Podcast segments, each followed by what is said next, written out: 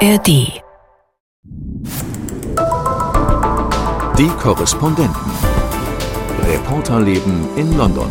dass er den eben einfach so toll fand, diesen Namen Paddington und immer dachte, wenn er an dem Bahnhof, der bei uns ja um die Ecke ist, ankam, dass das doch eigentlich ein toller Name für einen Bär wäre.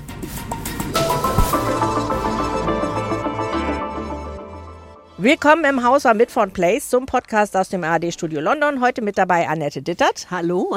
Christoph Prössel Hallo. und ich bin Gabi Biesinger. Wir sprechen heute über einen Bären mit rotem Hut und blauem Duffelcoat, der vor 65 Jahren die Herzen der Briten im Sturm erobert hat, aus dem tiefsten Peru stammt und immer gerne mal wieder rangezogen wird, wenn über das Thema Migration diskutiert wird. Es geht natürlich um Paddington, aber dazu mehr am Ende unseres Podcasts. Erstmal müssen wir doch noch mal wieder einen Blick auf die große Politik werfen. Nach dem Parteitag der Konservativen in Manchester hat jetzt der Parteitag der Labour Party stattgefunden. Und während man in Manchester das Gefühl hatte, die Tories ahnen schon, dass sie ein bisschen abgemeldet sind, äh, war zu hören, in Liverpool habe es Aufbruchstimmung gegeben.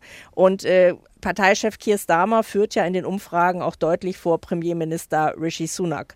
Christoph, hast du diese Aufbruchstimmung dort gespürt? Ja, absolut. Ich habe mir so ein paar Fringe-Meetings angeschaut. Das sind so Treffen, wo sich Abgeordnete zu bestimmten Themen treffen, Thinktanks dazukommen, Parteibasis. Ich war bei den Schotten. Beste Stimmung, haben gerade einen Wahlkreis geholt. Und äh, das war wirklich ein Wendepunkt, glaube ich, auch für die Wahlen 2024, weil Labour abgeschrieben war in Schottland. Und äh, jetzt sieht es wieder ganz gut aus. Ich war aber auch bei den ganz Linken. Da ist man nicht so zufrieden mit dem Die Labour-Kurs. gab es da überhaupt? Ja, die gab es jetzt im Keller getroffen. Der Saal war voll, sehr jung, sehr bunte Haare, war aber eine gute Stimmung und ich wollte einfach mal hören, wie bei denen das so gerade läuft. Und da war Mick Lynch, der Gewerkschafter, und der hat da eine Rede gehalten. Der rockt den Saal, wenn er redet. Und ich glaube, als er dann gesagt hat, wir wollen alles und das Wichtigste ist vor allem erstmal nur Tories raus aus dem Amt, also gar nicht so viel Zustimmung für diese Labour-Regierung oder diese Labour-Partei, äh, tobte der Saal und das zeigt dann natürlich so ein bisschen, wie die Linke gerade drauf ist. Ich meine, das wird total interessant, weil im Moment halten eben alle still, eben Ja. vor allem die Linke, weil Starmer hat ja die Partei wirklich in die Mitte gerückt. Das ist im Grunde ein konservativer Sozialdemokrat jetzt. Aber dieser alte linke Flügel, der existiert ja noch. Der hält im Moment still, genau aus dem Grund. Aber falls Starmer die Wahl gewinnt, könnte der durchaus wieder lauter werden. Also das wird dann wirklich interessant. So Forderungen inhaltlich. ne? Ja, ja. Das, genau. Mhm. Gucken wir doch mal auf Keir Starmer. Äh, Der hat seine große Rede gehalten. Das begann mit einem Zwischenfall, der auch ein paar Sicherheitsfragen aufgeworfen hat. Er ist nämlich ans Rednerpult getreten und dann stürmte so ein Typ auf die Bühne und hat ihn mit Glitter, Glitzer bestreut. Äh, Eine Protestaktion für die Änderung des Wahlsystems. Und es dauerte dann zwölf Sekunden, bis jemand bei Starmer war und diesen Typen weggeführt hat. Das hat sich ewig angefühlt. Und es heißt, wenn jetzt der Aktivist ein Messer gehabt hätte statt Glitter, dann hätte das wirklich tragisch enden können. Und darum ein kurzer Sicherheitsexkurs an dieser Stelle. Beim konservativen Parteitag, da war es so, dass man am Anfang durch so einen Flughafenscanner musste. Alles wurde durchleuchtet. Man durfte auch kein Gepäck mitbringen. Also man durfte nur Arbeitsgerät mitbringen und nicht seinen Übernachtungskoffer am letzten Tag. Wie war das denn in Liverpool? Das war ganz anders. Also auch kein Koffer am letzten Tag, äh, in der Tat. Aber ich habe zum Beispiel einen großen Rucksack dabei gehabt, wo mein Laptop und die ganze Audiotechnik dabei ist. Und da hätte ich durchaus was mit reinnehmen können. Also da ist nun mal eben so reingeguckt worden. Und es gab auch keine äh, Scanner, keine Metalldetektoren oder so. Also jeder, der keinen Rucksack, keine Tasche dabei hatte, der ist da so reinmarschiert. Das ist natürlich irgendwie liberal, offen. Ich finde, das ist vom Gefühl her was ganz anderes. Aber dieser Moment, der hat mir auch Angst gemacht, wo ich dachte, da könnte jetzt sonst was passieren. Wir wissen das, es hat es auch schon in Deutschland gegeben, Verwirrte, die dann jemanden angreifen und zu Schaden bringen. Das hat es ja auch hier schon öfter gegeben. Ja. Also das war wirklich ein Moment, wo man einen Schrecken kriegen konnte. Vor allem, wenn ich das höre. Ich war selber nicht in Liverpool, aber das war schon wirklich eine komische lange Minute da oder lange zwölf Sekunden. Wobei insgesamt das Starmer natürlich diese Glitzerattacke total gut getan hat, weil er dann nämlich sein Jackett ausgezogen hat und plötzlich viel lockerer Die wirkte. Ärmel hochgekrempelt ja, hat das und hatte- auch Das sagte, war genau das, was er brauchte. From protest to power, Ja, that's why we changed the party. Also reagiert, ja. äh, das hat ihm dann wirklich Punkte gebracht. Gebracht. Aber noch mal kurz auch zur Sicherheit. Als wir bei den Konservativen, wenn wir das Gelände verlassen haben, dann haben die Sicherheitskräfte zu uns gesagt, bitte nehmen Sie zu Ihrer eigenen Sicherheit Ihren Ausweis ab, den man am Bändel um den Hals trägt. Äh, nach dem Motto, die Menschen von Manchester könnten Ihnen sonst an die Gurgel gehen. Aber da auch nicht, ne? Nein, die Stadt voll mit Leuten, die Bändel haben in den unterschiedlichsten Farben, je nachdem, wer man ist und wo man rein In darf. Liverpool ist das aber auch nicht gefährlich, Labour zu sein. Nein. Das ist in Manchester mit den Tories ein bisschen anders. Ja, aber nur um die Unterschiede nochmal zu zeigen. Gucken wir mal auf die Themen. Äh, wie hat Starmer denn versucht, sich von den Tories abzugrenzen? Das war schon ganz interessant zu sehen. Er hat in der Rede viele, viele Punkte angesprochen, aber im Grunde ging es ihm, glaube ich, auch sehr stark darum, eine Stimmung zu verkörpern und zum Ausdruck zu bringen. Und äh, die Message, die Labour hier vermittelt hat, ist, wir haben jetzt 13 Jahre Chaos hinter uns und jetzt geht es darum, den Aufbruch ähm, hinzubekommen und Britain wieder aufzubauen. Wir hören mal kurz rein. turn our backs on never ending Tory decline with a decade of national renewal. Also dieses Renewal oder Rebuild, das war wirklich und auch wörtlich zu nehmen, also wirklich bauen, wirklich Geld in die Hand nehmen für Häuser, für Schulen, für Infrastruktur. Das war eine Message, die Keir Starmer sehr wichtig war, aber wie gesagt, immer positiv konnotiert. All diese Probleme, die wollte er auch umwandeln, umdrehen in ein Wir, die Briten, wir schaffen das. Kurze Zwischenfrage. Das war ja eine Leerstelle bei Rishi Sunak. Kein Wort über Bauen und so. Hat Starmer denn gesagt, wie er es bezahlen will? Das finde ich war eigentlich der interessante Teil. Also da waren so Aussagen drin wie Dort, wo es Arbeitsplätze gibt, wo es Land gibt, äh, dort rammen wir den Spaten in den Boden, dort stellen wir die Kräne in, den, Himmel. Ja, das waren also wirklich Bilder, wo ich dachte, wow. Also ich finde erstens, dieses Land ist einfach eng. Du hast Probleme, neues Land auszuweisen für Bauprojekte, ja, so wie er das gesagt hat. Städte, da fiel das Wort Städte sollen gebaut werden. Ja. Greybelt. Genau, das äh, glaube ich, kann man alles machen, aber ich sehe da im Kleingedruckten unglaublich viele Probleme. Das ist zum einen, wo gehört wem welches Land, wo gibt es Naturschutzregeln, die man auch einhalten will, ja. Und Du hast es gesagt, wer finanziert das eigentlich alles? Also wir haben die Schulen, die erneuert werden müssen, die Krankenhäuser, da warten wir immer noch drauf. Wie viel waren versprochen worden von den Tories? Ich weiß es schon 30? gar nicht mehr. Ja, 40, Sowas in der 40, Ecke. 40 so? Also da ist ja wahnsinnig viel Geld, was in die Hand genommen werden muss. Und Rachel Reeves, das ist die, die wahrscheinlich nächste Finanzministerin wird, wenn Labour gewinnen wird, die hat auch gesagt, wir wollen eigentlich auch solide Finanzen in Zukunft verfolgen. Das heißt, mir fehlt so ein bisschen die Fantasie, wo kommen eigentlich die ganzen Einnahmen her, wo kommt das Wirtschaftswachstum her, um das alles anzuschieben. Das ist aber natürlich auch etwas, wo Starmer immer wieder sagt, ich kann deswegen nichts wirklich versprechen, wo viele ja sagen, er ist viel zu vorsichtig. Aber das ist natürlich auch seriös zu sagen, wir wissen nicht, mit welchem Minus wir diesen Laden übernehmen, wenn wir gewinnen. Bei dem Housing hat er das nochmal anders gemacht, weil er muss natürlich ab und zu auch mal eine positive Perspektive an die Wand malen, weil man wird ja nicht nur gewählt, weil die anderen so schrecklich sind. Ja. Und äh, diese 1,5 Millionen Häuser, die er da versprochen hat, ich denke schon, dass sie das hinkriegen. Ich glaube, es wird viel schwieriger an all den anderen Fronten, den zerbröselnden Schulen, der NHS, denn das kostet richtig Geld. Ja. Und das ist etwas, das fand ich interessant in der Rede von Rachel Reeves, die, die eigentlich der Star war. Ich weiß nicht, wie du das Mhm. Ging mir erlebt ganz hast. genauso. Ging Sieben mir ganz genauso. Standing Ovations, das hat Starmer nicht geschafft, ähm, die ja auch ganz klar gesagt hat, dass sie eben auch nicht alles Mögliche versprechen kann. Das fand ich sehr angenehm, aber die andere Dinge angesprochen hat, dass sie einen Corruption Commissioner einsetzen will, der diese sieben Milliarden zurückholen will, die in der Korruption untergegangen sind während der Pandemie. Das fand ich total klug, weil das kostet die nichts. Und da wurde dann nochmal diese, diese Wunde aufgerissen. Ne? Was hat denn eigentlich Johnson während der Pandemie hier getrieben? Ja. Und ähm, insofern, ich finde das persönlich ganz gut. Ich frage mich natürlich auch, wie wollen Sie das finanzieren? Aber Sie müssen ein paar Punkte machen jetzt, sonst, Ja. sonst wird das zu dünn, Ja. wenn Sie keine positive Vision haben. Und ich fand, das war in der all der Vorsicht, die Sie da äh, an den Tag gelegt haben, eigentlich schon ganz okay. Ja, ähm, bei Rachel Reeves ist mir auch aufgefallen, die hat natürlich stark ähm, die Parteimitglieder, die Delegierten äh, angesprochen. Das war zum einen genau äh, die Geschichte, die du gerade angesprochen hast, aber dann eben auch Loopholes, also Steuerschlupflöcher schließen. Oder zum Beispiel, das wusste ich gar nicht, Privatschulen sind von der Mehrwertsteuer befreit. Ja, dass man das also wegnehmen möchte. Das sind schon so klassische sozialistische, sozialdemokratische Forderungen, die da durchschimmerten, die dann auch helfen sollen, Geld zu liefern. Aber wo ich mir halt immer die Frage stelle, wie viel Geld ist das dann am Ende? Und außerdem Außerdem möchte ich nicht dieser Commissioner sein. Das ist der härteste Job von Großbritannien Aber da wahrscheinlich. Geld zu holen. Da ist, wenn es Das gut läuft, Milliarden, das sind ne, Milliarden. aber in ich, dem ich, ich denke, es muss ja auch alles rechtssicher laufen. Du musst diese Fälle aufklären. Diese Behörde muss ja auch mit Geld ausgestattet sein. Also die Aufgabe finde ich anspruchsvoll. Wenn das klappt. Aber da kann man dann über Jahre den Tory-Korruptionssumpf immer wieder ins Gedächtnis rufen. Ich meine, Sue Gray hat gewisse Erfahrung in dieser Tätigkeit, Ja. ist ja jetzt und bei Keir Labour. Starmer als ehemaliger Staatsanwalt. genau.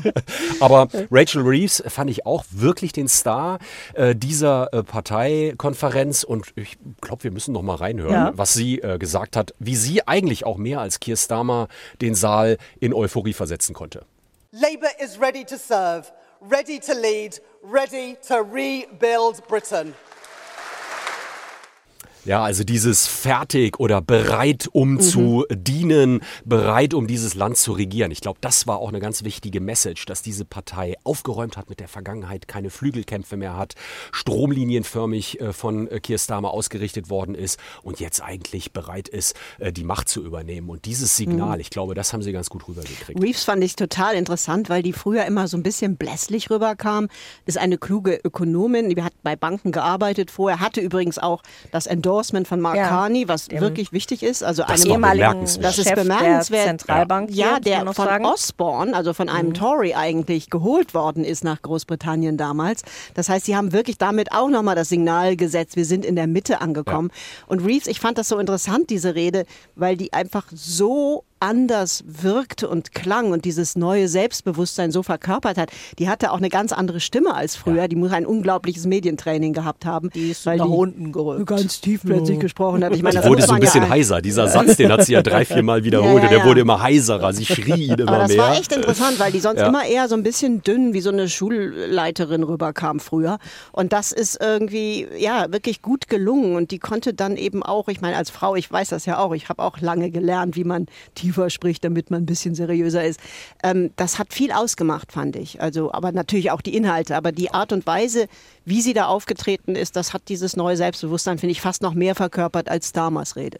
Ähm, du hast es eben schon angesprochen, Annette, dass im Moment natürlich die Flügelkämpfe auf Eis gelegt sind.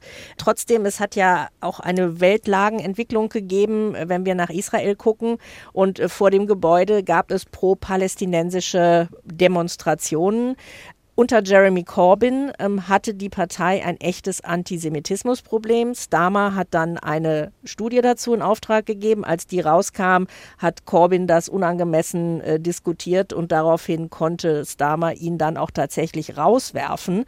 Also da hat eine äh, richtige Abgrenzung stattgefunden. Trotzdem, wie sehr ist das noch Klotz am Bein der Partei, dass da jetzt auch doch noch diese Stimmen laut werden? Also das war wirklich verblüffend, weil in seiner Rede äh, hat Starmer ein ganz klares Bekenntnis zu Israel und zu dem ja zu der Self-Defense abgelegt und hat gesagt, wir stehen auf der Seite Israels und es gab Beifall und zwar unisono aus der Halle. Das wäre vor fünf Jahren nicht denkbar gewesen. Da wäre er quasi aus dem Raum geflogen.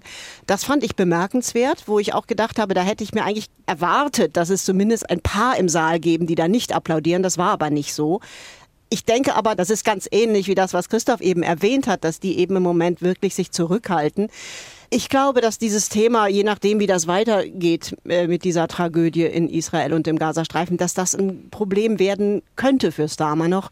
Es gab zum Beispiel gestern ein Interview bei LBC mit Nick Ferrari, der ihn immer wieder gefragt hat, ist es denn auch dann legitim und richtig und sind Sie auch dafür, dass eben Israel den Gazastreifen im Grunde versucht auszulöschen im Moment, Abzuschneiden abzuschneiden und eben auch eben viele unschuldige Zivilisten damit trifft. Und da hat man gemerkt, wurde es eng für Starmer. Weil wenn er da sich so klar auf der Seite Israels positioniert, dann wird es früher oder später doch ein Aufmucken der äh, Flügel geben, die das eben anders sieht. Und äh, das wird auf Dauer für ihn kompliziert. Er hat sich in diesem Interview unheimlich, hat unheimlich rumlaviert, immer gesagt, nein, Israel hat das Recht. Und Hat aber immer gesagt, im Rahmen der internationalen Regeln, die Dinge erlauben. Aber er Also, hat immer wieder exakt dieselbe, denselben Wortlaut Ja, wiederholt, woran genau. man merkte, wie schwierig dieses Terrain Ja. für ihn ist. Das ist wie mit den anderen Themen des linken Flügels. Das wird mittelfristig für Starmer nicht so einfach sein wie jetzt, wo alle einfach nur gewinnen wollen. Was ich nochmal interessant finde, ist ein Blick in die Presselandschaft. Ähm, ich habe erstaunt festgestellt, dass zum Beispiel der Telegraph äh, schrieb, Starmer sparkled like a Popstar und das war nicht nur bezogen auf den Glitter, den man über ihn geworfen hatte. Also da positive Bewertung ähm, aus der rechten, konservativen, seriösen, sage ich trotzdem nochmal, Ecke. Wir haben hier eine große Erfahrung, dass Wahlen mit äh, Zeitungen gewonnen werden. Damals hat Murdoch entschieden, Blair wird Premierminister und dann ist er Premierminister geworden. Wie beobachtet ihr die Positionierung der Presse? Könnt ihr euch vorstellen, dass da irgendwie ein starkes Starmer-Endorsement entsteht und er auf diese Weise auch zum Wahlsieg getragen wird? Ich kann das im Moment so noch nicht erkennen, aber ich glaube, dass schlicht und ergreifend viele Redaktionen die Notwendigkeit sehen, dass es mit diesen Tories äh, kein äh, Weiter geben kann, dass die Lage äh, Großbritanniens wirklich so verheerend ist, ähm, dass ein Regierungswechsel äh, angesagt ist, sogar dieser Partei, den Konservativen, vielleicht gut tun könnte. Ich finde, man wird das jetzt noch sehen müssen. Also im Moment gibt es in der Tat Überschriften, die mich auch irritieren, wo ich denke, ach guck, die schreiben jetzt auch eher freundlich oder pro Labour. Auf der anderen Seite gibt es dann auch immer wieder einzelne Punkte, wo man sich wundert, also konkrete Politik, äh, die dann sehr scharf mhm. angegangen mhm. wird. Also ich kann da noch keine äh, konzertierte Aktion wie damals, wie du das mhm. angesprochen hast, erkennen. Vielleicht ist das auch ein bisschen die Zeit vorbei in, in, in der Zeit von Social Media, ähm, wo wir uns alle in irgendwelchen Bubbles bewegen und gegenseitig äh, attackieren. Ähm, vielleicht hat die Macht einer Sun ein wenig abgenommen. Ja, da bin ich mir nicht ganz so sicher. Also ich denke, dass das doch ein sehr entscheidender Moment sein wird, wenn sich die großen Tabloids entscheiden, wen sie endorsen. Bis jetzt hat Murdoch, da haben die Murdoch-Blätter ganz klar weiter Sunak gepusht. Auch nach diesem mhm. verheerenden Tory-Parteitag, der ja wirklich ein, ja, ein Desaster war für die Tories. Das sagen die auch selber teilweise, wenn die Kamera aus ist. Also bislang sind sie noch hinter den Tories. Also zumindest die Mail und die Murdoch. Times und die Sun auf gewisse Weise auch. Da muss man halt abwarten. Da die ja auch online sehr präsent sind, ist es, glaube ich, schon ganz entscheidend, wo die dann mhm. landen am Ende. Ich fand das auch interessant, was Gabi gesagt hat, dass das im Telegraph und auch online auf Twitter oder X oder wie auch immer man das nennt, jetzt, ähm, dass da eben doch auch viele konservative Stimmen, auch vom rechteren Rand, jetzt nicht vom ganz rechtspopulistischen der Tories, durchaus Starmers Rede gelobt haben. Also ich kann mir schon vorstellen, dass es da noch eine Wende geben wird, weil ich meine, wenn man mit Tories selber spricht, ähm, auch bei dem Parteitag in Manchester oder ich habe heute Morgen einen Senior Tory interviewt, die sagen selber, wir sind durch. Ja, wir müssen in, wir müssen mal auf die Ersatzbank, wir müssen uns erholen. Die wollen eigentlich auch gar nicht mehr. Und insofern glaube ich schon, dass irgendwann auch die großen Papers äh, diese Stimmung erkennen und möglicherweise dann doch äh, ja, sich hinter Labour stellen. Aber so weit sind wir noch nicht, wie Christoph gesagt hat. Ja, vom vielleicht künftigen britischen Premierminister zum äh, britischen quasi Staatsbären zu Paddington. Gefeiert wird der 65. Jahrestag seines Erscheinens. 1958 hat der Autor Michael Bond die ersten Paddington-Geschichten veröffentlicht und es heißt, er wurde inspiriert von einem einsamen Teddybären, den er am Weihnachtsabend 1956 in einem Regal in einem Londoner mhm. Geschäft in der Nähe von Paddington Station gesehen hat. Er hat ihn als Geschenk für seine Frau gekauft gekauft und dann innerhalb von zehn Tagen soll er das erste Buch über den kleinen Bären Paddington geschrieben haben. 2017 ist Michael Bond gestorben und Annette, du hast vorher noch ein Interview mit ihm geführt. Er war mhm. quasi dein Nachbar. Wie ja, ich, hab, ich habe, soweit ich weiß, das allerletzte Interview mit ihm geführt, das er noch gegeben hat. Da war er schon 92, 91, 92 und ich hatte ähm, wollte unbedingt mal mit ihm sprechen, weil ich wusste ja, dass er direkt gegenüber vor meinem Hausboot wohnte. Ich habe ihn auch ein paar Mal da ab und an langlaufen sehen und habe dann die Agentin angerufen oder angemeldet.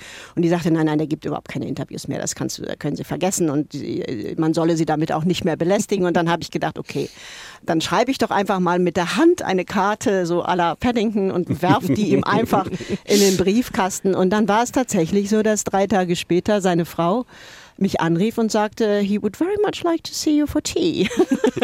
Es war wirklich genau so. Und dann bin ich darüber und wirklich auch so ein bisschen mit klopfendem Herzen, weil das war für mich immer so eine, so eine Lichtgestalt, dieser Mann. Und äh, der öffnete mir dann er war schon sehr, sehr alt, fast durchsichtig, ganz dünn. Man spürte irgendwie, dass er nicht mehr lange unter uns sein wird. Das merkt man ja manchmal, ohne dass er krank war. Ihm ging es total gut.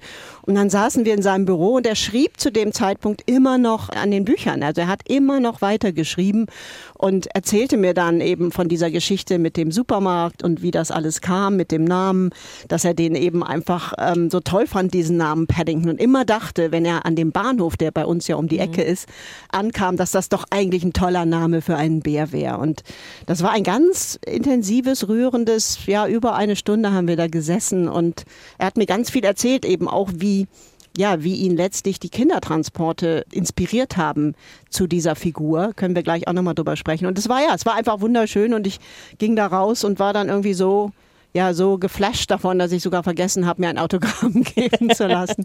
Das war ein bisschen schade, aber es war, es war ein wunderbarer Nachmittag und es ist ein wunderbarer Mensch gewesen, der dieses ganze Glück, was er sozusagen in die Welt gegeben hat, wirklich selber ausstrahlt und auch immer wieder zurückbekommen hat. Du hast es eben schon angesprochen, also in Paddington, das wird auch so ein bisschen als viele typische Dinge in der britischen DNA bezeichnet. Es sind immer alle wahnsinnig höflich und es sind so, so Außenseitergeschichten, wie man sie dann später auch noch mit E.T. oder Harry Potter hatte. Mhm. Wesen mit besonderen Fähigkeiten, die es schwer haben, aber wo dann doch das Gute siegt und die ihren Platz in der Gesellschaft finden. Und du hast das Stichwort Kindertransport gegeben. Das war ja äh, eben eine Aktion äh, 1938, als insgesamt 10.000 jüdische Kinder aus Deutschland und Österreich mit Zügen nach Großbritannien gebracht wurden, um hier in Pflegefamilien zu gehen mhm. und so vor dem Holocaust gerettet wurden. Wie hat denn Michael Bond diese Verbindung für sich gehabt? Der hat die Kinder damals gesehen. Er war zu dem Zeitpunkt selber noch ein Junge oder ein Teenager, das weiß ich jetzt nicht mehr.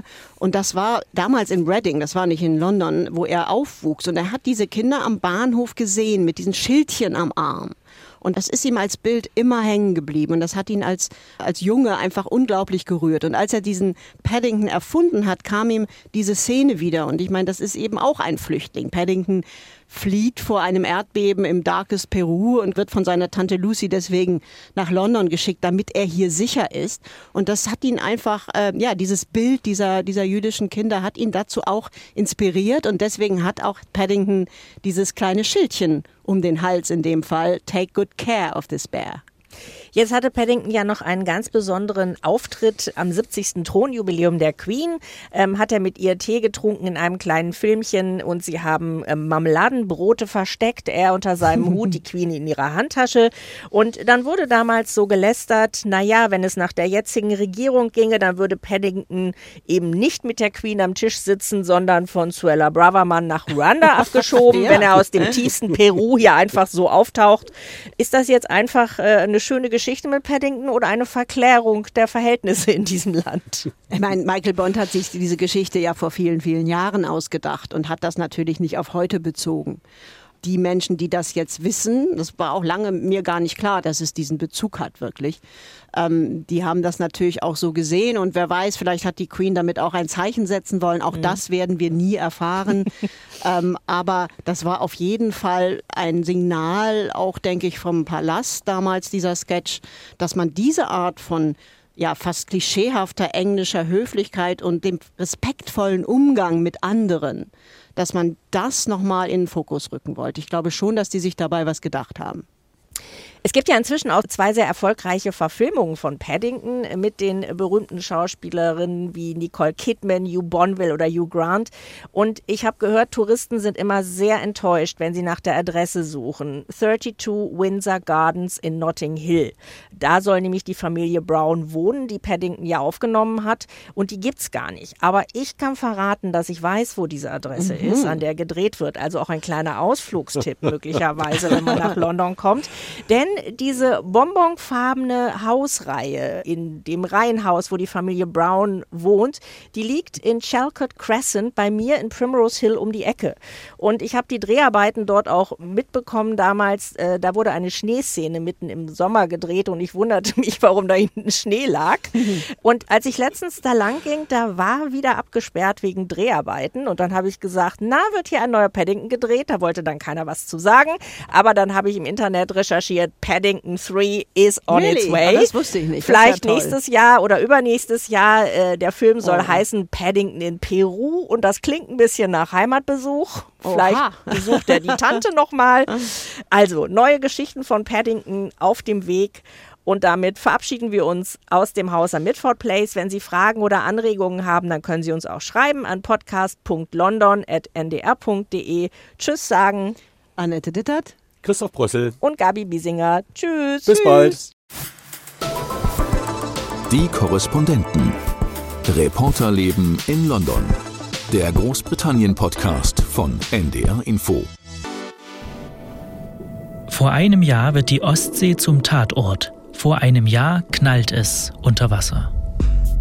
Am 26. September um genau 2.03 Uhr nahe der Insel Bornholm. Das Telefon klingelte und der Chief Mate, das ist der erste Offizier, rief mich an und sagte, ich habe hier gerade was gesehen, ich glaube, wir haben hier eine Explosion. Getroffen sind die Nord Stream Pipelines. Gefunden werden vier Lecks. Konkrete Beweise gibt es noch nicht, doch die Hinweise verdichten Die sich. schwedische Küstenwache hat nach eigenen Angaben ein viertes Leck an den beiden Nord Stream Pipelines Nord entdeckt. Stream 1 and 2 is through Wer the könnte das dann unlikely. tatsächlich äh, gemacht haben? Es müssen die Amerikaner gewesen sein. There will be no longer a Nord Stream 2. We, we will bring an end to Die it. anderen sagen, es ist doch ganz klar, es müssen die Russen gewesen sein. Reporterinnen und Reporter der ARD, von der Zeit und der Süddeutschen Zeitung haben recherchiert und versucht, Antworten auf die Frage zu finden, wer sprengte die Nord Stream Pipelines? Tatort Ostsee. Überall da, wo es Podcasts gibt. Zum Beispiel in der ARD Audiothek.